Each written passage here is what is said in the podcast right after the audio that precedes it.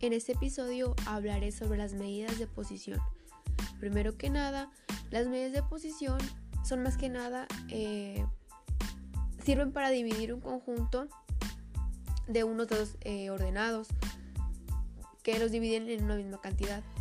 Estas se dividen en cuatro, en cuartiles, quintiles, deciles y percentiles. Los cuartiles, eh, eso más que nada, dividen el grupo en cuatro subgrupos, como lo dice cuartiles en cuatro. Los quintiles, estos se dividen en cinco subgrupos. Eh, más que nada se van eh, por su nombre. Quintiles en 5, deciles en 10. Los dividen en 10 subgrupos. Los percentiles son en 100 subgrupos. Bueno, los cuartiles, esos más que nada son eh, los valores que dividen en cuatro porciones iguales. La fórmula eh, LI es el límite real inferior de la clase del decil, que es con la K. La N es la cantidad total de datos.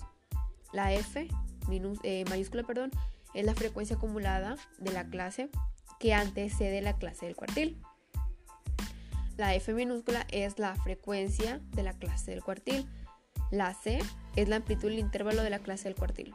La C siempre se multiplica y ya nada más lo que te dé se suma con el límite real inferior de la clase del decil. Los deciles. Bueno, estos eh, son los nueve valores que dividen el conjunto de datos ordenados en 10 porciones iguales. Siempre te lo va a dividir en 10 porciones iguales y todo te lo va a dar igual. Bueno, eh, la fórmula de este es eh, el límite inferior al límite real inferior de la clase del decil, la n, cantidad total de datos, la f mayúscula, frecuencia acumulada de la clase de que antecede la clase del decil, la f minúscula eh, es la frecuencia de la clase del decil, la c la, la amplitud del intervalo de la clase del decil.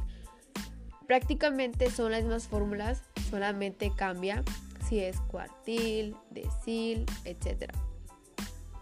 El siguiente, los percentiles. Estos son los 99 valores que yo los voy a dividir en 100 porciones iguales a un conjunto de datos que estén ordenados. Bueno, pues la fórmula es lo mismo. LI, límite real inferior de la clase del percentil. La N, cantidad total de datos. La F, frecuencia acumulada de la clase a la clase del percentil. La F minúscula es la frecuencia de la clase del percentil. Y la C, amplitud del intervalo de la clase del percentil. Como les vuelvo a repetir, solamente cambia si los divido en 4, en 10, en 100, en 5, etc. Todo está muy, está muy sencillo.